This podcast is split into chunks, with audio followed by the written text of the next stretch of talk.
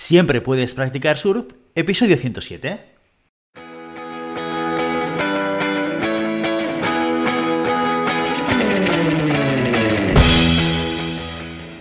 Bienvenido y bienvenida a Siempre puedes practicar surf, el podcast diario sobre recursos humanos. Este podcast está pensado para profesionales de recursos humanos, gerentes o jefes de equipo y podrás encontrar técnicas, consejos, ideas, conceptos y noticias sobre la gestión de personas. Eso sí, con un enfoque práctico y aplicable. Hoy episodio 107 del lunes 25 de octubre del 2021, programa en el que tenemos el placer de contar con una invitada muy especial. Pero antes dejadme que os recuerde que podéis encontrar más contenido en nuestro blog e información sobre nuestros servicios en nuestra web globalhumancon.com. Desde allí os podréis apuntar a nuestro newsletter para no perderos nuestros webinars, streamings y todo el contenido de actividades que organizamos desde la consultoría Global Human Consultants. Hoy en Siempre puedes practicar surf tenemos con nosotros a una invitada muy especial. Su reto profesional se mezcla con su propósito personal, cambiar el mundo a través del desarrollo de personas. Es profesionalmente inquieta y toda su trayectoria profesional ha estado ligada a las personas y su crecimiento en el ámbito de la formación, el desarrollo de personas, el coaching y la felicidad. Entre sus proyectos más relevantes está su participación en TEDx sobre mindfulness, en el Congreso Latinoamericano de Felicidad Organizacional, en el CLAFO, sobre bienestar y felicidad, en el Five Inspiration Forum, junto a Daniel Goleman, sobre inteligencia emocional y felicidad, en Levante Televisión, presentando debates de futuro y siendo la o llevando la dirección del único programa con certificación universitaria sobre la figura del Chief Happiness Officer. Hoy, en Siempre Puedes Practicar Surf, tenemos el placer de contar con Silvia Escribano para hablar de felicidad en las empresas. Silvia, muy buenos días y bienvenida. Muy buenos días, Guillermo. Muchísimas gracias. un placer tenerte con nosotros de hablar de un tema tan complicado como es el de la felicidad, el bienestar, que luego además este es complicado, pero si lo juntamos con las empresas y con el mundo de las organizaciones, yo creo que ya lo complicamos doblemente. ¿eh? Sí, vamos a tratar de, hacerlo fácil, ¿te parece? Perfecto, perfecto. Sí, yo creo que el primer, el primer punto, como decíamos antes de empezar a grabar, sería hablar de, oye, el concepto, ¿no? Esto de felicidad, de bienestar, dentro de las empresas, ¿qué es? ¿Cómo lo entendemos? ¿Cómo deberíamos definirlo? Mira, voy a, voy a compartir algo, quiero que sea muy sencillo, ¿vale? Eh, yo te diría que bienestar organizacional es eh, la capacidad que tiene una organización para facilitar a sus trabajadores condiciones o procesos de trabajo que les permitan desplegar sus fortalezas. Eh, fortalezas individuales y fortalezas grupales, ¿no?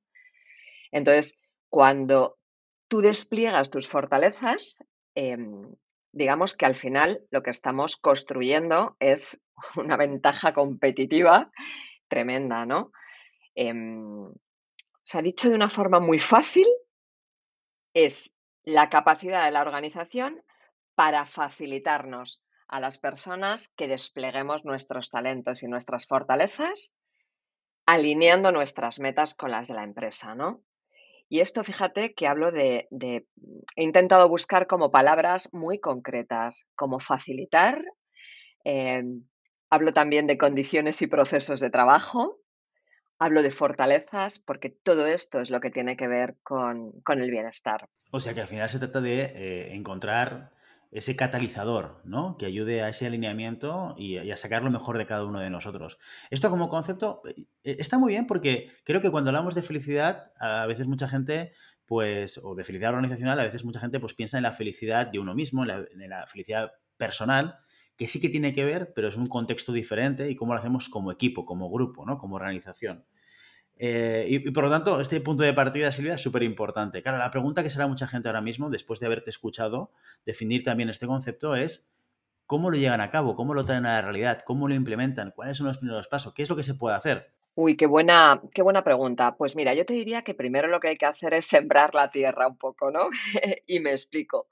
En primer lugar, para, para trabajar en un modelo de bienestar, la organización tiene que estar madura, ¿no? Em, ¿Y a qué me refiero? Primero tiene que tener una cultura donde de verdad las personas sean el centro. Esta es la clave, ¿no? Y, el compromiso y el alineamiento de la alta dirección. Luego, además, eh, tiene que tener las condiciones mínimas. ¿A qué me refiero, no? Eh, yo creo que casi todos visualizamos la pirámide de Maslow, ¿no? Entonces, la felicidad, vamos a decir que es una necesidad que está en el, en el nivel más alto. Pero si no tenemos garantizados los condicionantes básicos de seguridad, de salario, de horario, eh, en Latinoamérica se habla mucho de buen trato, ¿no? Bueno, pues, pues es verdad que hablar de felicidad parece una utopía, ¿no? Si no está esto cubierto. Luego, además, te diría, y ahora mismo con todo el momento COVID se ha acentuado mucho, hay muchas personas que, tienen infelicidad precisamente pues por el estrés, ¿no? Em, emociones, el tema de la salud mental está haciendo mucho daño, ¿no? Entonces, yo te diría que habría que, detectar cuáles son estas fuentes, curiosamente, de malestar, ¿no? De, infelicidad, si me permites. Y en tercer lugar, bueno, pues podemos hablar ya de, gestión de personas y de liderazgo, ¿no? Estos son como los tres pilares del bienestar. Eh, tres cosas que hay que tener en cuenta. Condiciones mínimas, procesos que nos generan estrés e infelicidad y además cómo lo estamos haciendo en liderazgo y gestión de personas. Por lo tanto, esto es un objetivo que podemos marcarnos en función del punto de madurez en el que estamos, ¿no? Como tú bien dices, lo primero es la parte más higiénica. Si tú lo más básico no lo tienes cubierto, seguramente empezar a pensar en, en convertir a la organización o en hacer acciones que catalicen las fortalezas de las personas, quizás es un objetivo demasiado ambicioso, ¿puede ser? Sí, sí, mira, y además, em, además de esto que dices, Guillermo, eh, el primer paso siempre es el más difícil, ¿no? Y, y el más importante también, ¿no? Y es que si hablamos de una pyme, em, o si hablamos de una organización, ¿no? Pues tanto el dueño como el director general son los primeros que deben subirse al, al carro, ¿no? Al carro del bienestar. Em, porque es verdad, esta pregunta me la hacen muchas veces, ¿no? Oye, pero si el, el director general no está comprometido, no sale adelante. Puede salir, claro que puede salir, ¿no? Y tengo algún ejemplo, pero sin su participación el proyecto nace limitado, ¿no? Nace, deberíamos invertir mucho más esfuerzo en lograr que funcione, ¿no? Que si, que si comprometemos o, o se compromete directamente, pues, pues la parte más alta de la pirámide. Imaginemos que tenemos ese caso, ¿no? Yo soy director general de una empresa y por lo tanto el, el- el primer deci- decisor y seguramente como tú bien dices, el primero que tiene que comprar la, la importancia ¿eh? de trabajar sobre el bienestar de las personas, ¿no? Esto ya lo tenemos de base en este ejemplo. Eh, pero a mí lo que me falta es saber el cómo soy capaz de llevarlo con acciones concretas, cómo soy capaz de poder acompañar a mi organización, que, que- que imaginemos que es una organización grande, no somos un equipo pequeño, somos como tú decías, quizás una pyme eh, más me que pi, ¿eh? 150 o 200 trabajadores, en la cual ya realmente no puedo impactar yo en todo el mundo. Tengo que impactar a través de otras personas. ¿Cómo soy capaz de empezar yo a hacer acciones que ayuden a la organización en, su conjunto, en, estos tamaños, a empezar a trabajar sobre el bienestar y a, y a conseguir ser el catalizador de esta felicidad interna? pues mira, eh, el siguiente paso, eh, casi igual de importante que el anterior, es el comité de dirección. No te voy a decir que todos, pero eh, sí que una mayoría se suban, se suban a bordo. Esto es parte del éxito, ¿vale? Y si puedo reconducirlo, te diría, al menos lograr que no existan resistencias activas en el comité de dirección. El siguiente paso eh, tiene que ver con encontrar un equipo de voluntarios, ¿no? Un equipo de voluntarios que desde, desde distintos lugares y departamentos de, de la empresa reciban este mensaje de bienestar con los brazos abiertos, ¿no?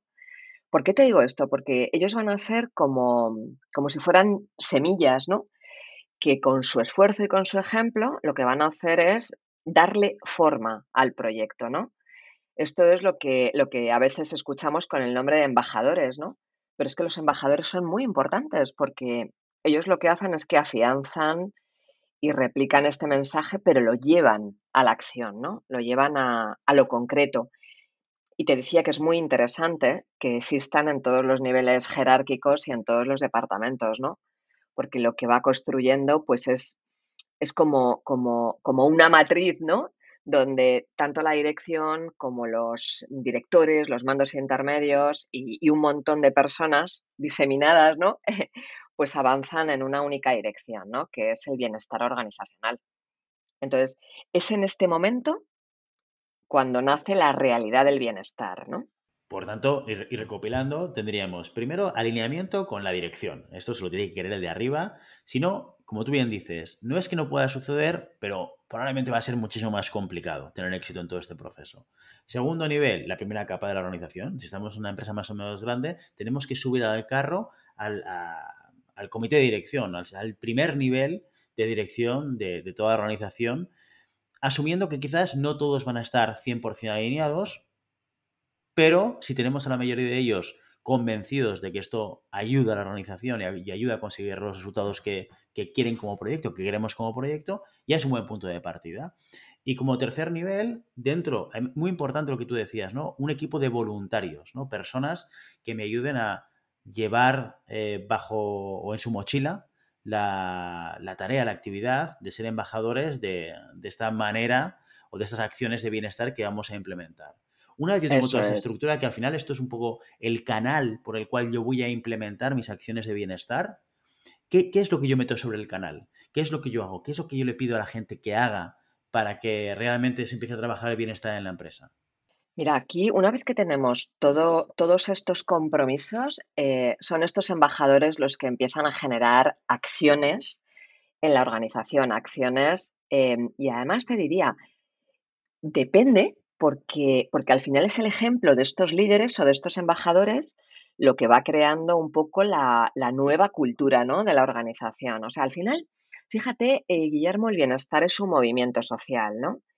Y bueno, y, es con estos esfuerzos y con estas formas ¿no? de empezar a hacer evolucionar la, la cultura de la organización en una dirección positiva, pues lo que van haciendo es que van construyendo poco a poco con acciones concretas cuáles son las acciones o las posibilidades para esta organización en concreto, ¿no? No hay acciones que funcionen para todas igual. Lo que sí que es importante es empezar por la cultura, o sea, crear una, una cultura de bienestar al final, que es, pues, vamos a decir que es cambiar el escenario eh, donde trabajamos pero no solamente el escenario, es que lo que hay que cambiar es comportamientos y, pensamientos también de, las personas de la empresa, ¿no? Entonces, yo, siempre digo que el, bienestar es ante todo un cambio humano, ¿no? Y, por lo tanto va a depender de cada persona, de cada departamento, porque cada uno tenemos una velocidad, ¿no? O sea, el cambio no, no va a ser nunca uniforme. Como, como persona que estás involucrada en la dirección como tú decías, ¿no? y decíamos al principio, del único programa de certificación universitaria sobre el Chef Happiness Officer, me gustaría preguntarte, Silvia, ¿qué diferencias fundamentales hay entre la responsabilidad o el rol o el papel de un eh, Chief Happiness Officer en una organización versus la figura o el rol de un director o directora de recursos humanos? Qué bueno. Em, mira, voy a, voy a empezar un paso atrás, ¿vale? Porque es verdad que, yo creo que estos últimos años la, figura del director o del gerente de recursos humanos ha evolucionado o está evolucionando de una función, si me permites, más staff a, a una más estratégica, ¿no? Y, y yo creo que esta evolución eh, bueno, pues es la que va marcando un poco como cuáles son estas tendencias claves ¿no? en, el ámbito de los recursos humanos. Y, por ejemplo, una de las, vamos a decir, una de las estrategias clave de las áreas de capital humano tiene que ver con mejorar la experiencia de empleado. Yo creo que ahora mismo eh, hay muy pocas organizaciones que no estén hablando, ¿no? Así como entre los tres primeros eh, tópicos del employee experience, ¿no? Y curiosamente el bienestar es el auténtico employee experience. Entonces vamos a decir que, en este momento es como que se alinean, ¿no? Em, se alinean todos los astros. Entonces vamos a ver, em, yo creo que, durante años eh, mm, o sea, este cambio de rol a un rol más estratégico y, y aliado, muy centrado en el negocio, es vital. Y nos hemos dado cuenta que proteger la salud de los empleados bueno, pues, pues, pues es que nos da no solamente pues, este clima laboral que necesitamos, sino que a la, vez nos, como te diría, eh, tiene una repercusión en innovación, en compromiso, en productividad, que es, espectacular, ¿no? Y por eso ahora mismo, pues los profesionales de, de, las áreas de personas están cambiando su foco de actuación, ¿no? y, se priorizan pues eh, iniciativas orientadas a rediseñar experiencia de empleado en torno a la, nueva realidad o capacitar para, un liderazgo y una comunicación en remoto. Em, bueno, digamos que al final todo lo que tiene que ver con, conciliación, al final el mercado, pues, o la vida nos está haciendo cambiar. Y, y, más allá de una moda, pues aparece esta figura que es la del Chief Happiness Officer, entonces yo te diría que estamos ahora mismo viviendo como una transición, una transición del responsable de recursos humanos a, Chief Happiness Officer, ¿no? Y que, mm, por responder así más concreta a tu pregunta, eh, esto va, es mucho más que un cambio en el nombre de una posición. Eh, en mi opinión, implica realmente un cambio de paradigma, ¿no? Eh, un cambio de paradigma que, que se centra en una forma diferente de entender el rol de la persona que está enfrente del área de talento, ¿no? Y, a partir de ahí, pues cambia todo.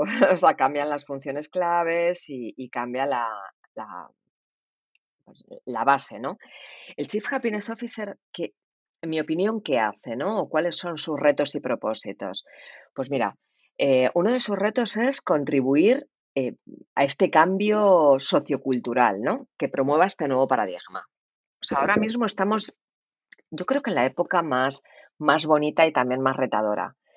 Em, ubicar además a la gestión del bienestar como uno de los impulsores clave, sin duda, ¿eh? para, para que las organizaciones, los equipos y las personas sean efectivas, pero además sean sostenibles. Y yo te diría incluso que, que otro, otro reto importante es incrementar o facilitar el, el bienestar y orientar las acciones de este departamento de personas a construir organizaciones pues, más felices, más humanas y más sustentables. Básicamente yo lo resumiría por aquí, que no es poco. No, no, no, bueno, un poco no, es, muchísimo y yo creo que es un reto altísimo porque es que, claro, es altamente complejo y justamente por eso te quería hacer una, una pregunta, reflexión, que me viene ahora a la cabeza, que tiene que ver con el papel eh, sobre la felicidad y el bienestar de las personas eh, desde la perspectiva del propio empleado y la perspectiva de la propia organización. ¿eh? Es decir, ¿qué, qué, rol debe jugar cada uno de ellos? ¿no? ¿Qué parte de mí como parte de un equipo y por tanto como empleado eh, debe ser mi responsabilidad para garantizar o ser garante de mi propia felicidad? ¿Y qué es parte de la responsabilidad de la organización o, o si todo está un poco intermezclado? Bueno, pues esta es muy buena. Mira, eh, de hecho, aquí manejamos un concepto más. Yo, empezaba hablando ¿no? del bienestar organizacional. Y curiosamente hay un concepto que se mezcla eh, en esto que tú traes, que es la felicidad en el trabajo. Y fíjate qué curioso, ¿no? Porque la felicidad en el trabajo es como esta parte que me corresponde a mí como trabajador, ¿no? Es la percepción eh, que es personal, que es subjetiva, que es mía, ¿no? Acerca de mi propio bienestar y de mi propio desarrollo en el trabajo. Entonces, em, ¿qué parte es responsabilidad mía como trabajador? Pues, pues tener como este propósito claro, ¿no? De por qué y para qué estoy en esta organización, de cuál es mi misión, de qué es lo que me hace feliz, ¿no? En, esta empresa. Esta es mi única, esta es mi única y gran responsabilidad. Em, la organización no está para hacerme feliz. Yo tengo que tener muy claro qué es lo que me hace feliz a mí, que seguro que es muy distinto que lo que te hace feliz a ti, ¿no? Y luego la organización lo que tiene que proporcionarme, pues es el contexto eh, adecuado para que las personas estén bien, ¿no? El, el revisar, como decíamos al principio, el revisar que las condiciones de trabajo sean adecuadas, el revisar que los procesos funcionen bien, que sean fluidos, el revisar que el liderazgo y la gestión de personas pues esté alineada con, esta misión más elevada de bienestar, ¿no? Entonces, aquí tendríamos, es un baile. Em, eh, hay, algún cliente que, le hace gracia, ¿no? Porque yo digo, es que la felicidad al final es un baile. Es un baile entre, entre el trabajador y la organización, donde los, los, dos tenemos un rol y una responsabilidad activa. Los dos somos corresponsables de no pisarnos ¿no? En, en este baile para que el baile sea armónico. y esta reflexión yo creo que es muy importante para toda aquella gente que recibe esta nueva función y la preocupación por la felicidad y el bienestar con mucho escepticismo, ¿no? Eh, porque hay, muchas personas que piensan, hombre, pero esto al final, ¿qué se trata? ¿De que yo dé todo eh, lo que mi empleado quiere? ¿Que yo atienda a mi empleado en todas sus necesidades? ¿no? Y eh, yo creo que hay que diferenciar mucho entre, entre dar servicio y estar al servicio, que son dos cosas muy diferentes, ¿no? Una cosa es que yo me preocupe por dar un contexto adecuado de trabajo a las personas y que también escuche sus necesidades y sus prioridades.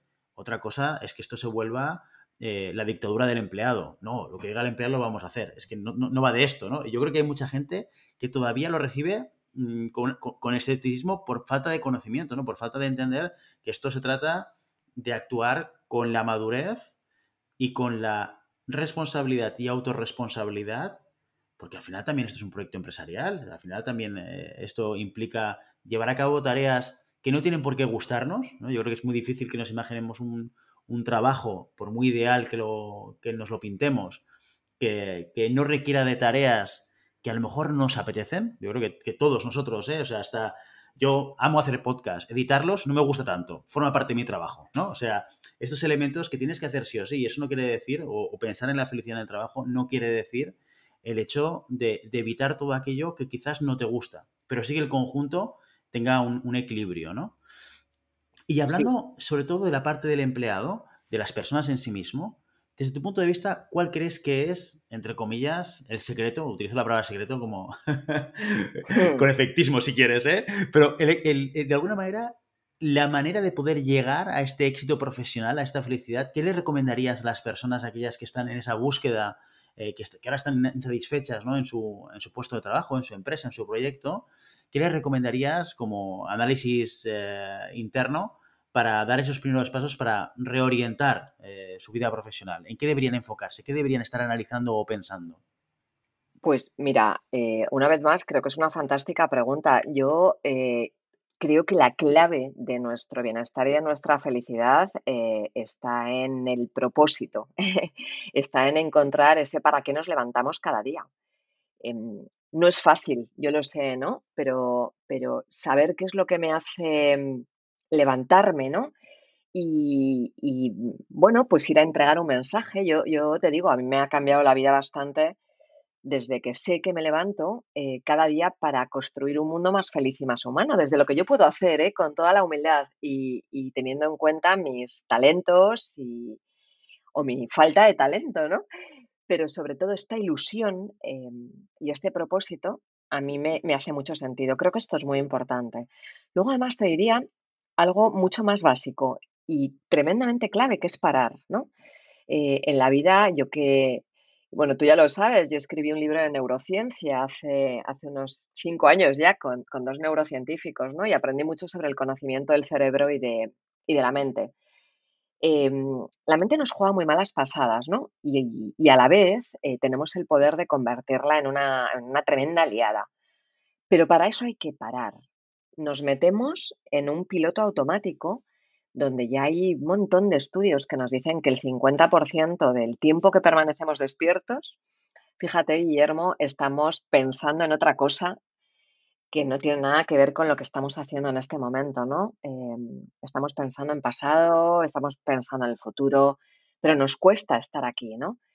Y el no estar aquí lo que nos genera es infelicidad. Entonces, cuando últimamente estamos escuchando mucho, eh, yo trabajo con mindfulness, trabajo con muchos momentos aquí ahora, y algunos me dicen, Silvia, pero esto es una moda. Y digo, pues mira, más que una moda es una necesidad. porque si nos dejamos llevar por el piloto automático, es muy complicado que seamos felices, ¿no? Entonces, eh, yo te diría que un paso importante es encontrar el propósito, un paso importante es buscar tiempo cada día para parar, para reflexionar, para observarme em, y para actuar de acuerdo a mis valores, ¿no? Eh, creo que esto tiene, para hacerme preguntas del tipo, ¿qué me hace feliz, ¿no? Eh, y que ya no quiero en mi vida. Y, mm, y yo, por supuesto, te diría que, mm, que, en este momento es muy importante cuando sintamos un bloqueo acudir a un coach. Yo, yo tengo el privilegio de acompañar a, un montón de, profesionales ¿no? en este camino. Y, mm, y creo que es clave, ¿no? Cuando nos vemos así como estoy en un momento de que no sé muy bien para dónde ir, pide ayuda. Pide ayuda, que esto es algo que nos cuesta. Y los coaches estamos para eso. Bueno, y además que es que todo esto tiene mucho más sentido a día de hoy, porque el mundo va a una velocidad infinitamente más rápida y, la velocidad se incrementa de manera exponencial. O sea, yo, yo nací en los 80 y, em, y viví Internet muy jovencito, pero la realidad es que los inputs que recibimos a día de hoy son infinitamente superiores a los que los recibíamos en los 80, en los 70, en los 60, eh, y, eso hace que la aceleración vital haya, se haya incrementado muchísimo. Y de ahí la importancia de parar. Y yo creo que el, concepto de este del mindfulness, que se ha vuelto de moda, mm, igual sí, pero tiene sentido que se vuelva de moda, porque la preocupación por la reflexión seguramente nunca había tenido tanto sentido en la historia de la humanidad como ahora, donde estamos tan cerca de muchísimos inputs en nuestro entorno de información, de velocidad, en un mundo más tranquilo, en un mundo más pausado, en un mundo en el que, los cambios suceden más de tanto en tanto, quizás no es tan crítico el hecho de pararte, porque la velocidad te lo permite. ¿No? Por tanto, para mí tiene mm. muchísimo sentido que esto sea así ahora. Silvia, eh, sé, que, me has dicho y, eh, que, y tiene mucho sentido también que las acciones que tú implementas en las diferentes organizaciones para que trabajen sobre el bienestar dependen en función de la compañía. Pero no quiero dejarte ir de este programa sin que nos des algún ejemplo, una o dos cosas que tú digas, ostras, pues mira, esto me ha funcionado muy bien, en general me funciona muy bien, o a lo mejor algún caso de éxito en el cual tú ya has visto cómo ha habido un cambio relevante en una organización de cara a algunas acciones concretas que has podido implementar. Pues mira, si te cuento un ejemplo sin citar la fuente, si te parece. Perfecto, eh, perfecto. Una, una gran empresa, una empresa familiar, pero una empresa de muchos cientos de personas, em, donde el objetivo era bienestar, ¿no? Y fíjate eh, que lo primero que hice es trabajar con la altísima dirección qué entendían ellos por bienestar para su organización, ¿no? Esto que parece una vez más algo obvio es tremendamente clave. O sea, los, los coaches no nos quedamos nunca con un, con una definición que todos podamos entender igual, ¿no? Qué importante es entender qué significa bienestar eh, para esta organización, ¿no? Y una vez que lo tenemos definido, lo que vamos a hacer es trabajar con acciones y compromisos para cada uno de los departamentos, ¿no? Para cada una de las áreas.